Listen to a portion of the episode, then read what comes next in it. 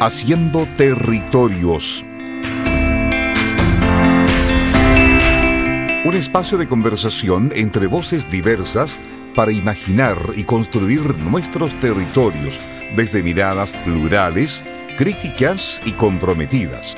Una invitación de la Facultad de Arquitectura, Urbanismo y Geografía de la Universidad de Concepción.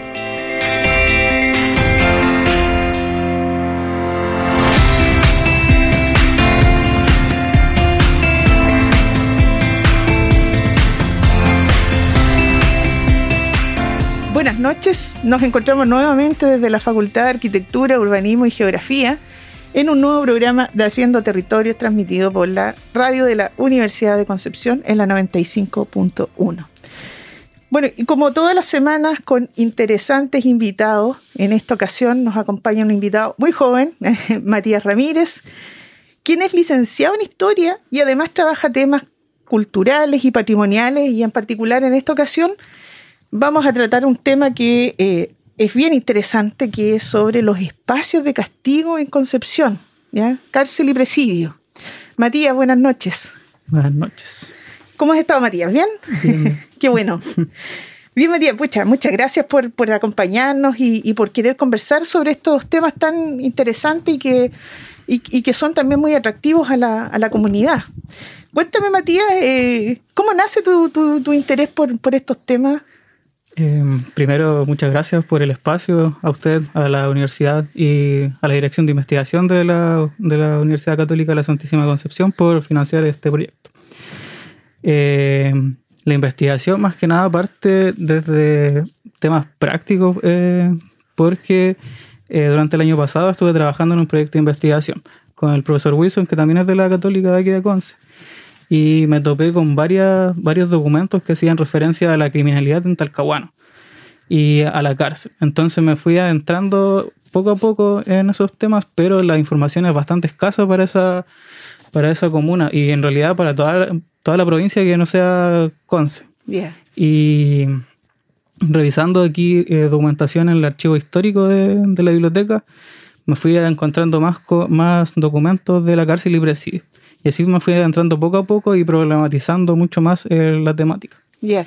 Oye, ¿y de qué época eran esos documentos que encontraste inicialmente? De la cárcel y presidio hay documentación desde 1853, pero son documentos muy precisos que igual no, no abordan demasiado, como por yeah. ejemplo la alimentación, eh, el nombre de los reos, pero más que nada eso. Claro, que no te permiten, por ejemplo, hacer una sistematización si uno quisiera hacerla. Claro, claro es más, más sí. difícil. La mayoría de la documentación está en Santiago. Ya. Oye, cuéntame, Matías, ya tú llegaste un poco a este tema. ¿Qué, espacio temporal eh, abarcaste en este trabajo que, que realizaste? A mí eh, me interesa bastante el cambio de siglo entre el siglo XIX y, y siglo XX, por todas las coyunturas sociales que hay en ese periodo, cuestión social, movimientos sociales, etcétera. Y me pareció también interesante abordarlo desde esa, desde esa temporalidad, puesto que estas crisis socioeconómicas que también planteó la investigación, de cierta manera pudieron haber afectado a este aumento de la criminalidad o en estos tipos de delitos que se cometen eh, por los que son ingresados los, los reos. Eh, desde ese, esa, ese eje también fui problematizando la investigación. Yeah. Hasta, hasta llegar un poco al, al, al, trabajo que tú hiciste. Cuéntame claro. un poco ya de, lo, de los resultados más, más interesantes, que igual vamos a conversar ahí con algunos datos quizás que, que, son, que son esos datos que a uno siempre les gustan. ¿eh? Mm. Pero cuéntame un poco, Matías, también para que la gente conozca, eh, ¿qué, ¿qué se entendía por cárcel en ese tiempo? Porque también ahí uno empieza a ir en el detalle, ¿quiénes son los que se van, van detenidos? Y ¿Qué, ¿Qué, se entendía en ese tiempo por, por, una cárcel? La cárcel como espacio de castigo es más que nada un invento moderno.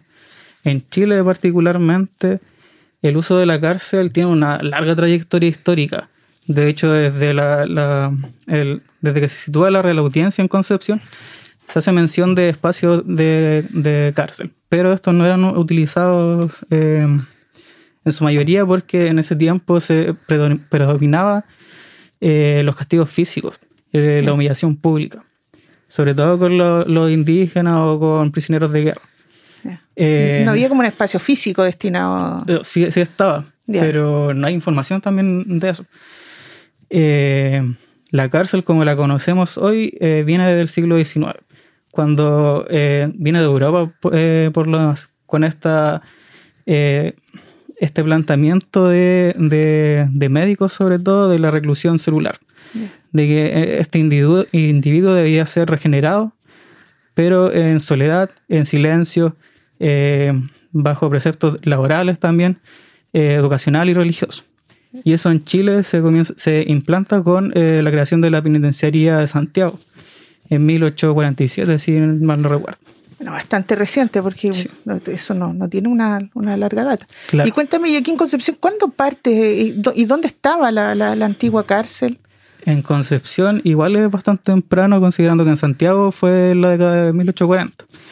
Eh, igual no hay una, un dato que permita conocer a ciencia cierta qué, qué periodo exacto fue el que se, eh, se creó la, la cárcel de presidio. Porque hay, hay literatura que menciona que fue en la década de 1860, eh, otra en 1880, pero lo que, se más, lo que mayormente se menciona es que fue en 1865 aproximadamente. Eh, el espacio fue situado en un cuartel militar que, donde actualmente está el Unimar de Concepción en calle Chacabuco con Serrano, en ese tiempo de Chacabuco 70. Funcionó hasta 1988, cuando se crea la el Centro de Cumplimiento Penitenciario, Manzano. El, Manzano, ya. Mira, y, o sea, que claro, antiguamente uno empieza a mirar la ciudad y, muchos tenían las cárceles, bueno, claro, si uno lo ve desde esta perspectiva, estaban dentro de la ciudad, pero en esos años estaban en la, digamos, en las zonas periurbanas, por así decirlo. Pero claro, con el crecimiento de la ciudad llegamos casi a la, a, la pared de la, de la cárcel con, con vivienda. Y ahí, claro, y probablemente también por un tema de espacio se, se, tuvo que trasladar, ¿cierto? Oye, Matías, cuéntame un poco, ¿cómo era vista en, en esa época eh, la criminalidad por el resto? Eh, dentro de lo que trabajé en la investigación, más que nada fue por las estadísticas. Y dentro de eso, eh, yendo como más los discursos intelectuales que hay en la época, se refieren a discursos médicos eh, que provienen de una línea positivista, por lo demás, del darwinismo social, que intentan eh, clasificar también a, estos sujetos dentro de lo que, entre comillas, podría llamarse como una clase criminal, que era bastante estigmatizadora, prejuiciosa, clasista y que era sustentada también por la esta, estadística nacional que venía también a configurar este diario nacional. Entonces, ese era un poco lo que, así se veía la criminalidad, claro, y, actualmente eh, existe algo bastante similar que se, se, discute bastante ¿ah? sobre lo que es la cárcel, pero me hace mucho sentido porque más tú, tú hablabas de este darwinismo social que era muy propio de fines del siglo XIX. Claro. ¿ya? Claro, entonces de, de, hacer una, diferencia entre las distintas clases sociales y todo eso, y, dependiendo de las características prácticamente de cada individuo. Y cuéntame un poco, Matías, eh, ¿qué, ¿qué tipos de delitos eran los que habían en ese tiempo? ¿O, qué, delitos se consideraban eh, propios para poder ir a la cárcel? Y también eh. ahora uno, claro, hay, hay, una tipificación un poquito distinta. Claro. En ese tiempo, eh, por lo demás, mi investigación parte de 1903 hasta 1903. Eso se me olvidó mencionar. ¿Ya? Eh, el motivo de ingreso estaba pauteado por el Código Penal de 1874, si mal no recuerdo. Eh, en Concepción, lo que más predominaba por las causas de ingreso que eran, eran de estos reos era el delito de hurto y de lesiones corporales. Eh, esto igual lo menciono en la tesis, eh, contrastando con otros, con periodos anteriores que el siglo XIX, a principios del siglo XIX, en que en ese periodo eh, predominaban las pendencias y los homicidios, que eran constantemente documentados por la prensa de la época. De igual forma, en este periodo existe un aumento de estos delitos mayormente especializados, sofisticados, entre comillas, como son los delitos de estafa, falsificaciones de monedas, de nombres, de firmas, eh, lo que igual se va correlacionando con el, desarrollo económico que va teniendo Concepción, o así al menos lo voy viendo dentro de esta investigación. Y eso, eso es como lo, más común.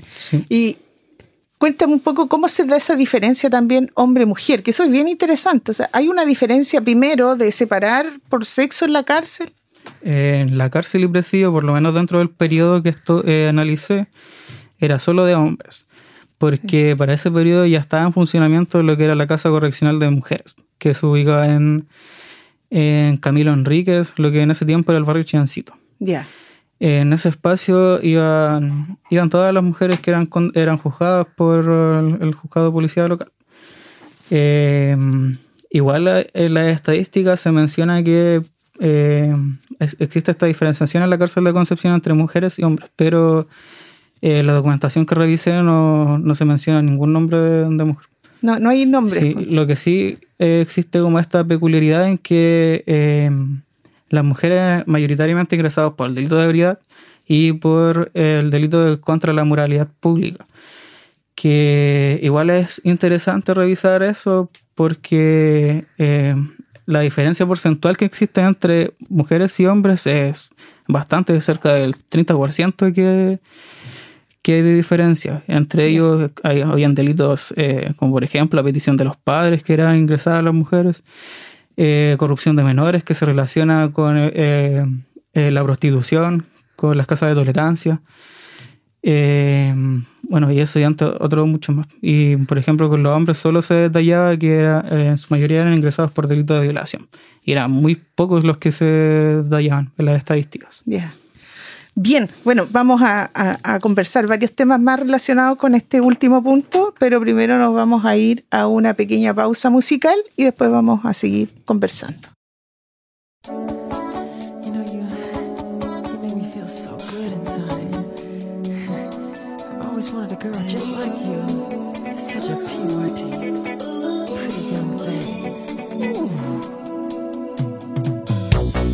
Where did you come from, baby?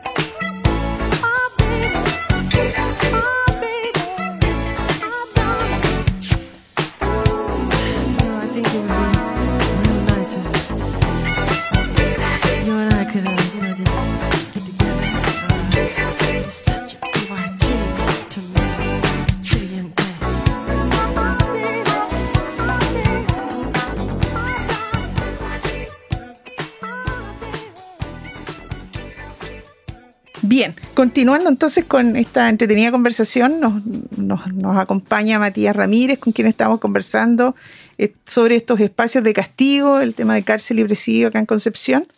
Y bueno, antes de irnos a la pausa musical estábamos conversando eh, sobre cómo se establecían estas diferencias hombre-mujer y, los, y bueno, estaba justo comentando sobre los tipos de delitos que, que, por los cuales obviamente eran eh, internados tanto hombres como mujeres. Em, y, y sí, yo, yo, yo te hacía un comentario hace un momento sobre e- esta diferencia, porque tú hablabas de una diferencia de un 30% eh, en, en favor de, de las mujeres, que eran las más detenidas, ¿cierto? Claro. ¿Y, y por qué se da esa diferencia, Matías, crees tú? Eh, igual hay que entender que en el siglo XIX, principio del siglo XX, se da muy fuerte eh, este contexto patriarcal, donde puede ser un supuesto por lo demás, porque claramente la documentación no se va a mencionar, eh, que estos delitos pudieron haber favorecido eh, a los hombres al momento de juzgarlos. Igual le mencionaba a usted que en el último li- libro que eh, publicó la doctora Ana Galvez Ujú. sobre prostitución se menciona que eh, las sirvientas, que ahora son, se llaman nanas, eh, con sus... eran eh, violentadas dentro de ese espacio doméstico, pero no, era, no, no lo denunciaban. Igual hay muchos factores entre medio, por ejemplo, perder este sustento salarial o perder el hogar que igual lo, lo sustentaba ese, ese patrón. Eh, bueno, eso, y busqué el porcentaje más específico y era 21.37% que hay de diferencia entre hombres y mujeres. Eh, Que, que no es menor, ¿ah? No es menor. Exacto. Oye, y cuéntame, ¿cuánto duraban las condenas? Bueno, eso va a depender del contexto del delito, del tipo de delito que también era eh, mencionado en el Código Penal.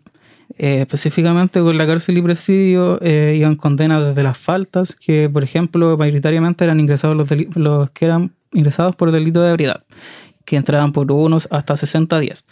Y eh, también habían personas condenadas a cadena perpetua, y hasta ahí era el tope porque luego de eso es condenado a cadena de muerte o, o, eh, por malas conductas que tuvieron estos reos, eh, eran trasladados a la penitenciaría de Talca, que supuestamente tenía una mayor seguridad, un mayor orden dentro de ese espacio, a diferencia del, de, de aquí de Concepción.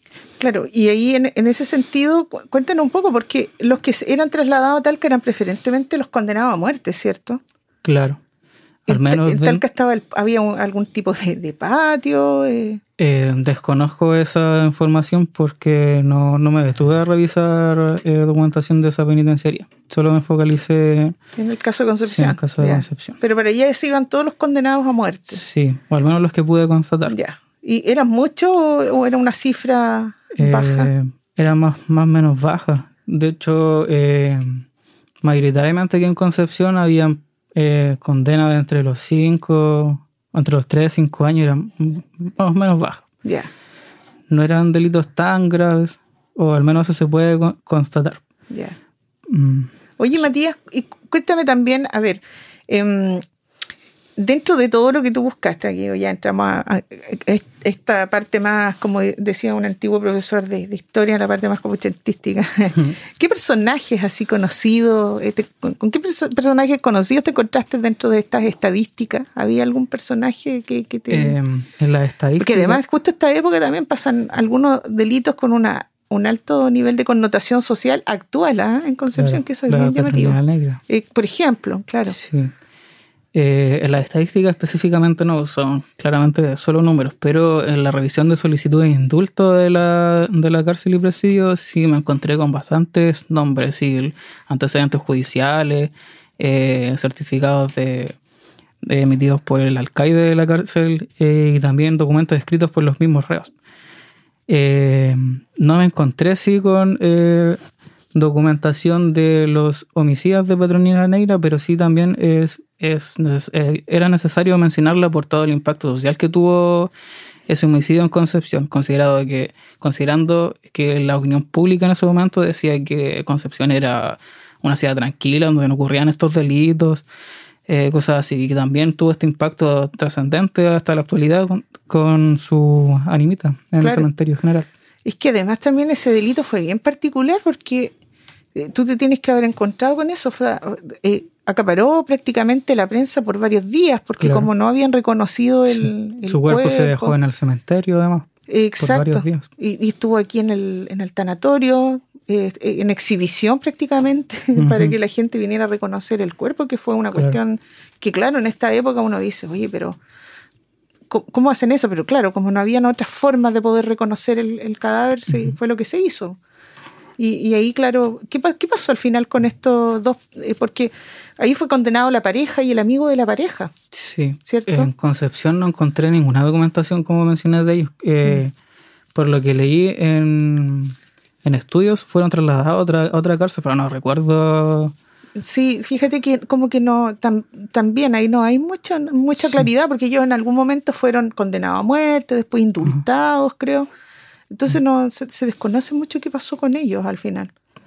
Sí, es, es que también la documentación es bastante escasa. Mm. De hecho, las solicitudes de indulto que encontré fueron menos de 10 en los archivos de San- en la, en la ARNAT, el Archivo Nacional de la Administración. Ya, Y son muy escasos. ya. Bueno, tuviste que viajar varias veces a Santiago, me imagino, para Claro, poder sí. recolectar información. Sí, de hecho, casi el total de la información que recopilé fue por viaje al Archivo Nacional y el, y el ARNAT, a la Biblioteca Nacional igual. Ya. Porque aquí en el archivo de Conce es poquísimo lo que hay sobre la cárcel. Claro, y más todavía si la, la- la antigua cárcel ya, Ya no existe. ya no existe, cosa que sí todavía pasa en algunas ciudades que está ahí, tiene pocos reos, quizás la cárcel antigua, pero está todavía, que a veces tienen documentación interesante. Eh, y cuéntame un poco ahora, eh, yo sé que tú trabajaste un tema muy histórico, pero si tú comparas eso con, con lo que tenemos ahora, hay, hay muchos cambios eh, eh, en relación a, a lo que es el, eh, el tema de lo que es la cárcel, ¿no? o se mantiene un mismo sistema, lo único que modernizado de- acorde a los tiempos nomás. ¿Mm? Cambios porcentuales en población. Claro. Pero las mismas problemáticas que se mencionan en este periodo son actuales. Por ejemplo, en, en este periodo se menciona que la cárcel tenía un hacinamiento brutal. Eh, la población penal era de cerca de 250 hasta 300 reos diarios para un espacio que era de 200 metros cuadrados, una, menos de una cuadra. Y hace poco igual leí un- una noticia de Radio Bio Bio que mencionaba el hacinamiento que hay aquí en las, en las cárceles de Chile. Claro Eh, sí se ha modernizado el, el sistema penitenciario que puede tener esta, este germen en la dirección de, de cárceles que se crea en 1896, si mal no recuerdo, y con el reglamento carcelario de 1911. Pero de ahí a que se haya em, mejorado un poco la situación de estos reos es poco lo que, lo que se ha avanzado. Quizás también eh, en los alimentos se, se ha avanzado en no entregarle comida podrida, como ocurre en este periodo. Ah, pasaba en ese, en ese tiempo. Sí. Ya, mira. Oye, Matías, bueno, cuéntame, ¿t- ¿tienes proyectado quizá ampliar el tema o, o- o- o- estás viendo otros otros otros temas de interés vinculados a, a esta época? Claro, es que esta, esta investigación más que nada sirve como un piso para siguiente investigación, porque esta investigación eh, por lo demás tiene mucha proyección, sobre todo con el uso de fuentes que, que se ocupan aquí y las que no se ocuparon dentro de la investigación. Por ejemplo, se puede eh, proyectar dentro de estas mismas solicitudes de indultos que le mencionaba, porque igual comprando una fuente súper rica en información. Tienen los antecedentes judiciales del reo, el certificado que entrega este mismo alcaide, que menciona la conducta, si aprendió a leer y escribir, se aprendió a un oficio dentro de, de la cárcel. Está esta misma carta redactada por el reo o por un, por un escriba o como un notario Eh, que mencionaba las causas o, o factores que, que podía eh, eh, tomar este, este juez para indultarlo, conmutar la pena. También se puede estudiar dentro de estas estadísticas que, que trabajo harto en la investigación para conocer también la realidad local en otros periodos de agudización en crisis socioeconómicas, eh, que es- están esas fuentes, pero están en Santiago. Eso, ese es el problema. Claro. Bueno, por lo menos tiene mucha proyección. Bueno, interesante tema, Matías, y quiero agradecerte enormemente que nos hayas querido acompañar en esta noche para, para compartir parte de lo que fue tu, tu seminario de término de carrera y además para poder conocer estos temas con los cuales son nosotros nos vemos prácticamente relacionados diariamente, son parte de nuestra sociedad y a veces es bueno también mirar hacia atrás para ver cuánto, cuánto ha cambiado viendo lo que tenemos actualmente. Muchas gracias Matías Muchas por gracias a acompañarnos. Buenas noches. Bueno, y nos encontramos ya la próxima semana con un nuevo programa de Haciendo Territorios desde la Facultad de Arquitectura, Urbanismo y Geografía por la radio de la Universidad de Concepción en la 95.1. Buenas noches. Haciendo territorios. Un espacio de conversación entre voces diversas para imaginar y construir nuestros territorios desde miradas plurales, críticas y comprometidas. Una invitación de la Facultad de Arquitectura, Urbanismo y Geografía de la Universidad de Concepción.